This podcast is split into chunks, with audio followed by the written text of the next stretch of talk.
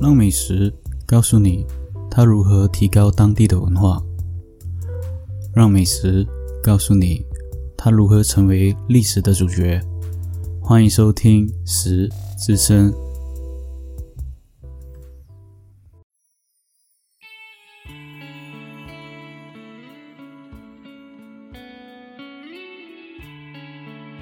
Hello，大家好，我是主持人 Roger，欢迎收听《食之声》。今天我们要讲的这一道料理呢，嗯，它跟以往的不同哦，因为以往的我们都会用平底锅去料理这个料理，或者是用一些炒的方式，但这道料理呢，其实是不用用明火。那这道料理到底是什么呢？这道料理其实它有接近四千年的历史。由这道料理的原材料来说的话，那一样哦。在讲这道料理之前呢，我要汇报最近的情况。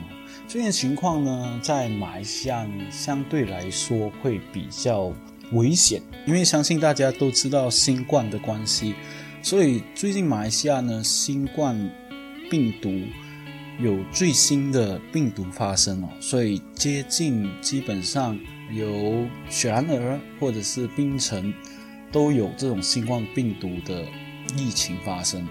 毕竟从二零一九年到现在，基本新冠。病毒呢，依然在马来西亚没有停止过。但是最近的这种变种病毒呢，相当危险哦。希望所有的听众能注意一下安全。说到这个病毒呢，也发生在我身边的人哦。我身边有一个朋友呢，他也中了新冠病毒。那好在的是，不是新型病毒。而我在这个节目呢，希望大家呢要注意一下卫生哦。而且还有的就是。要注意一下自己的身体健康，毕竟这个新型病毒呢，听说是相当的危险。那说完最近的情况呢，我们现在要说回这一道料理。这道料理其实叫做柠檬起司蛋糕，跟以往来说是不一样，因为以往比较多的是咸食哦。但是今天呢，我要教大家做的是甜食。而这个柠檬起司蛋糕呢，基本上我在澳门七年以来呢，每年生日我都会制作一个。甚至呢，会做一些蛋糕呢，分给同事吃哦。这个料理其实说简单呢，是非常简单；说困难呢，也有几个小小的地方要注意。那这道料理，我们现在来开始料理吧。首先呢，我们要准备一些材料，像最基本的就是今天我们要做的分量，六寸的蛋糕，所以我们要准备六寸的模具。那六寸的模具蛋糕准备好。过后，我们就要准备一些蛋糕里面的食材，比如说最简单的就是 cream cheese。cream cheese 主要是准备大概在两百 gram 左右。之后呢，我们就把 cream cheese 呢放在温室哦，放一个半个小时给它回软。要不然呢，等下你打这个蛋糕 cream cheese 的时候呢，会比较麻烦。所以呢，准备好 cream cheese 过后，就准备我们的柠檬。柠檬我们准备半颗柠檬。半颗柠檬，把柠檬切一半。过后呢，我们的柠檬皮呢，用刨削器把它刨出来，刨出刨到一点点白色的部分哦。白色部分呢，你就看到一些柠檬碎在那边。然后呢，放在我们一个大锅里面。放我们大锅里面之后呢，把我们半颗的柠檬呢，榨成汁，榨在我们的碗里面。之后就要加我们的一些材料了，比如说就是我们的 cream cheese。把 cream cheese 放进去之后呢，再加上纯的 yogurt 一百 gram 左右。过后呢，就将我们的柠檬皮、柠檬汁、cream cheese 还有纯的乳酪呢混合在一起。混合过后呢，我们再加上七十五 gram 的糖，大概在五汤匙左右。之后再加上二十 gram 的牛油啊，记得哦，牛油有分两种哦，一种呢是无盐的牛油，一种呢是有盐性的牛油。那盐性牛油大部分呢，我们是拿来做茶面包用的，所以呢，你在市面上记得找一些是无盐的牛油，然后呢，再放在我们的碗里面二十 gram，之后把它搅拌起来，搅拌到没有一粒一粒的那个情况哦，就是变变成比较水状。如果怕酸的朋友呢，你可以不用放这么多的柠檬，可以加多一点糖。因为本身呢，cream cheese 是咸的，你加多一点糖呢，你的蛋糕呢才不会显得这么咸哦。最后呢，要准备我们的鱼胶片。当然，假如说你没有鱼胶片的话呢，你可以准备吉利丁粉。那鱼胶片跟吉利丁粉的主要的功能呢，就是把这个水状的蛋糕呢，容易的凝固而成。所以鱼胶片呢，我们要怎么处理呢？我们先把鱼胶片浸在冷水里面，到它变成比较软了过后呢，我们再把鱼胶片拿出，用热水隔着碗将鱼胶片融化，然后再混入我们的 cream cheese 酱里面。之后呢，再加上我们的 cream。就是我们的蛋 cream，蛋 cream 呢一百 ml 左右，将它和起司酱呢混合在一起之后，就把它放在一边。记得哦，在搅拌的时候，假如你有搅拌机的话，当然是会比较容易啊，因为你搅拌你不用用到很大的力度，把它的那一些粒粒的形状呢搅拌成比较水状。但是，假如说你没有搅拌机的话，可能你要靠人力去搅拌它。我记得我平时用的力道和时间呢，大致上是在半个小时左右，是相当的辛苦，要不停的搅拌它，搅拌到它没有一粒粒的在那个酱汁里面。最后呢，再准备我们的消化饼。当然，消化饼呢，你可以用其他来代替，比如说很多人最喜欢用的就是 Oreo 饼干。那欧瑞饼干呢，本身呢，它是中间有放 cream 的嘛，你把它的 cream 取出出来，将欧瑞饼干取出，大致上在十二块左右。但是消化饼呢是比较大块的，所以你可以用六块左右，六块左右的消化饼呢放入袋中呢，我们再把它磨碎哦。当然，你假如你有搅拌机，也可以把它搅拌啊。因为我的情况下是没有搅拌机的情况去。处理这些食材没有必要买到一个新的搅拌机去做这道料理。那我们把消化饼呢磨碎过后呢，再加上二十 gram 的无盐的奶油，再加上三十 gram 的糖，用手充分的混合在一起哦。记得洗手哦。但是假如说你有手套的话是更好了，不会弄到整只手都是黏黏的。所以呢，洗好手过后，把我们的消化饼混合而成。混合成泥状之后呢，我们的六寸蛋糕模拿出来，把我们六寸蛋糕模的底部呢放一层的牛油纸，然后周围也放牛油纸，之后把磨成泥的消化饼呢压在底部，这是做底部的饼干哦，就是我们的柠檬起司蛋糕的底部，压在底部过后呢，平均压上，压紧。压得越实越好，压好过后再倒入我们的起司酱，倒入我们起司酱过后呢，轻轻的敲打，把它平均这样子平均在每一个模具里面，之后就把它放在雪柜里面，雪柜里面呢放一个四个小时，放四个小时过后呢，我们再准备一个刀片，将刀片呢用热水或者是用火烫一下。将表面上的气泡呢平稳的磨上，再加上我们一点点的点缀，比如说你可以放一些薄荷叶在上面，或者是放一半的柠檬在上面。那我们的柠檬起司蛋糕呢就这样完成。讲的过程其实六分钟就搞定，但是呢，你做的过程呢可能要花费一点点的时间，比如说要放在雪柜上。可能要四个钟头左右，你可以放隔夜就更好了。你就是做好了，你就放隔夜，第二天拿出来就可以吃了。或者是呢，搅拌的方面，假如你没有搅拌机的话，可能你要用到很大的力度去做这个东西。之后呢，将蛋糕恢复成比较平滑的表面呢，这一个呢，可能你要靠你自己的手艺去平滑，比如说周围有一粒粒的洞口，或者是。表面上有一粒粒洞口，你要平滑的划过，将蛋糕上所有的洞口平滑过后呢，你的蛋糕就完成了。而且呢，这道料理呢，主要就是不用用到任何的明火或者是任何的烘炉去处理，你也不用花费买一个烘炉，甚至你不用用到任何的明火去做这个东西，只要有一个模具，然后你买材料回来，把它所有的打散之后呢，放在模具上，再把它冷冻就好了。完全是不用用到任何的火。那我们料理柠檬起司蛋糕的部分呢，到这边呢就差不多就完成了。我说的整个解说方面呢，可能会来得比较容易，但是处理方面呢，你就要仔细的听哦，因为每个步骤呢，其实说就很容易，但是做就可能你要注意一些小细节，比如说你没有鱼胶片，你要用吉利丁，吉利丁呢最好的方式呢，你放入的时候呢，你要搅拌哦，搅拌的时候一边搅拌一边放入，要不然呢，你会蛋糕上会很多的一粒粒的那个块状。会导致你蛋糕呢比较不容易的去固定起来。那今天料理部分差不多到这里就该结束了。接下来呢就是我们讲故事的部分。那我们故事开始吧。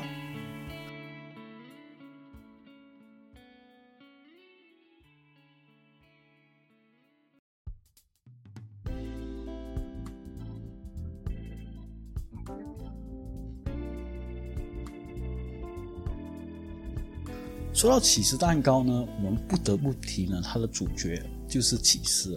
所谓的起司，就是乳制品变成起司。这个呢，要追溯到公元前四千年，当时候的埃及人呢，开始会食用一些乳化的奶块。埃及人吃的时候呢，会用乳化的奶块呢，配着蜂蜜或者是杏仁来一起吃。起司蛋糕其实源自于西元前七七六年的古希腊。当时候呢，他们为了鼓舞参加奥林匹克竞赛的选手们，并且要增强选手的体力呢，做出了这个甜品。材料呢是源于面粉、蜂蜜和起司，它就是起司蛋糕最早出现的雏形。后来呢，慢慢演变成古希腊结婚的习俗，让新娘子亲手做起司蛋糕给新郎和他的亲朋好友一起享用，添加了一些婚礼的欢乐喜庆。希腊人当时候喜欢用这种起司呢，加上蜂蜜，把它当成糖果给小孩子吃。在希腊的萨摩斯岛上，居民呢会把起司搅碎之后，加上蜂蜜和小麦粉。过后呢，用火烤成一团哦。这大概算是最早期在历史上出现的起司蛋糕。在那时候，当地人的婚礼几乎都会用这种烤过的起司蛋糕呢，加上蜂蜜来招待新人的嘉宾。后来到了公元前四世纪，希腊人开始出售起司。那时已经出现各式各样的起司，有香料的。有香草的、蜂蜜的，还出现过各式各样的蛋糕或者是起司派。此时同时，罗马人将起司呢运在烹调上，作为甜品之后呢，用这些起司做成食品，风靡了整个欧洲。澳大利亚也有制作起司的方式。他们把这些起司蛋糕呢弄来烘烤，但是起司蛋糕经过烘烤过后呢，底部呢会呈现出深色的块状。那时候大多数的起司蛋糕都有这个问题哦，因此有些人在起司蛋糕底部呢放上一些软垫来防止焦黑，可以说是一个很重要的发明。否则呢，现在呢我们还依然吃着底部焦黑的起司蛋糕。之后到了意大利、美国、法国、德国，都有各式各样的制作起司蛋糕。这些欧洲人移民到美国等地过后呢，当然将他们的饮食方式也带入了美国。所以呢，各自的欧洲国家起司蛋糕到了美国过后呢，融入了当地的文化，开始流行起美式的起司蛋糕。而美式的起司蛋糕呢，因此而诞生，作为基础。那说到美式起司蛋糕呢？就要说到这个纽约起司蛋糕的出现。十九世纪意大利人的起司蛋糕影响到美国的起司蛋糕，就是所谓的纽约起司蛋糕。后来后者呢，并没有完全接受意大利的起司蛋糕做法。当时候纽约起司蛋糕有好几种做法。开始的时候，英国人会跟着英国的起司派一样的做法，将面皮呢作为蛋糕的底部。后来呢，更加简单。就是像今天的情况下，用饼干呢捏碎放在起司蛋糕底部，再把调好的起司酱呢放入进去，之后烘烤出现在所流行的纽约起司蛋糕。纽约人心知肚明，起司蛋糕不是自己发明，包括之前所说的牛排也是，但是不阻碍他们固执的在起司蛋糕上加上纽约这两个字，并且纽约人自创了纽约起司蛋糕作为广告语。起司蛋糕开始到纽约过后呢，成为真正的起司蛋糕，开始推广。因此之后，美式纽约起司蛋糕开始成名于全世界。随着时间的推算，慢慢演变成至今我们所知道的美式起司蛋糕。之后，为了与纽约起司蛋糕做抗衡呢，费城呢开始推出了自己的起司蛋糕，追溯的是德国人跟美国人的风格。当然，这个起司蛋糕呢叫做凤凰起司蛋糕。这样一来呢，纽约起司蛋糕跟费城起司蛋糕呢就开始流行出来。从古人的乳制品到慢慢变成起司呢，后来就变成甜品，再加上配合科技的进步。是人类对美食的追求，慢慢演变出各式各样的起司蛋糕。那说到起司蛋糕呢，我们不得不提回牛油奶酪这个东西哦，因为牛油奶酪呢，在起司蛋糕呢，其实是不可或缺的一个东西。一八七二年，美国乳制品商纽约切斯特的威廉劳伦斯发明了奶油奶酪，他偶尔开发出产生奶油奶酪的方法。威伦劳伦特于一八八零年以帝国公司的名义将此品牌呢发布到了锡箔纸上，呈现出了凤凰牌奶油起司，就是今天我们所看到的 cream cheese。那这个凤凰牌奶油起司呢，你去购买呢，你依然会看到锡箔纸包裹着这个 cream cheese。从一八八零年开始。威廉劳伦斯开始将他的奶油起司放在锡箔纸上，开始作为他的帝国奶酪公司，也开始制造了不同的奶酪。一九零三年，纽约凤凰奶油起司蛋糕呢收购了这家企业，拥有了费城的这个商标。而这个品牌呢，在一九二八年开始由卡夫起司公司收购起来。随着卡夫起司公司收购过后呢。卡夫食品呢，仍然在今天是有很大的出产起司蛋糕的这个公司。你可以在超市上呢，也可以看到卡夫公司的商标，在任何的食品或者是任何的起司食品上。那我们刚刚说到了欧洲的起司蛋糕，美国的起司蛋糕，那我们要说回亚洲的起司蛋糕。亚洲的起司蛋糕呢，最出名的呢，当然不外乎就是日本的起司蛋糕。相传日本的乳制蛋糕风行的时候，最早期是在一九八零年代，日本福冈县的一家美式的烘焙坊，当时候呢发明了三种的起司蛋糕。假如说你有机会去到日本的话呢，通常你会看到三种的起司蛋糕作为标杆，一个呢是烘焙起司蛋糕，最早也是最经典的起司蛋糕，成分包含了鸡蛋、奶油、起司。鲜牛奶、面粉将其烘烤而成。第二种呢是非烘烤起司蛋糕，主要呢像今天的柠檬起司蛋糕一样，做法也一模一样，将起司酱呢放入模具，将饼干呢作为底部，然后冷冻它。而第三种呢是比较特别哦，因为第三种呢相传是日本所发明的，叫做蛋奶酥起司蛋糕。源于日本的独有制作方式，因此公认为最代表性日本风味的日本起司蛋糕。也有人称它为日本海绵起司蛋糕。关键是在于融合了蛋白在蛋糕里面，然后隔水去烘烤。日本的起司蛋糕的概念呢，和纽约的起司蛋糕其实很有相似，但是呢，会比较蓬松。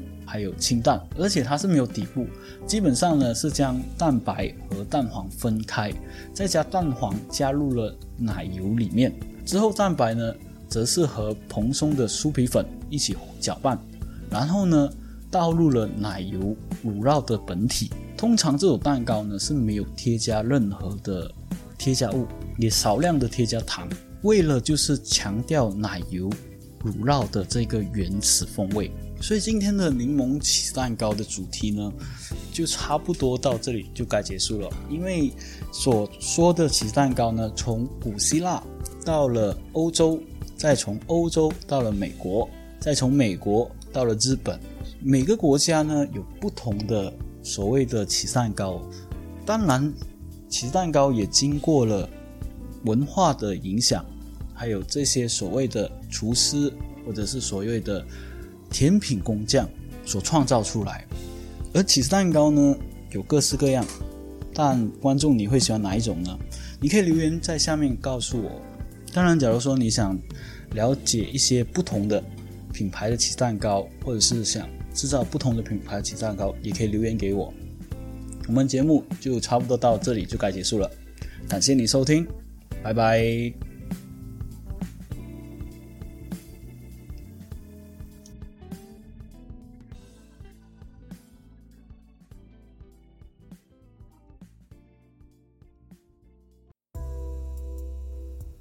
好了，我们的故事听到这边就完结啦。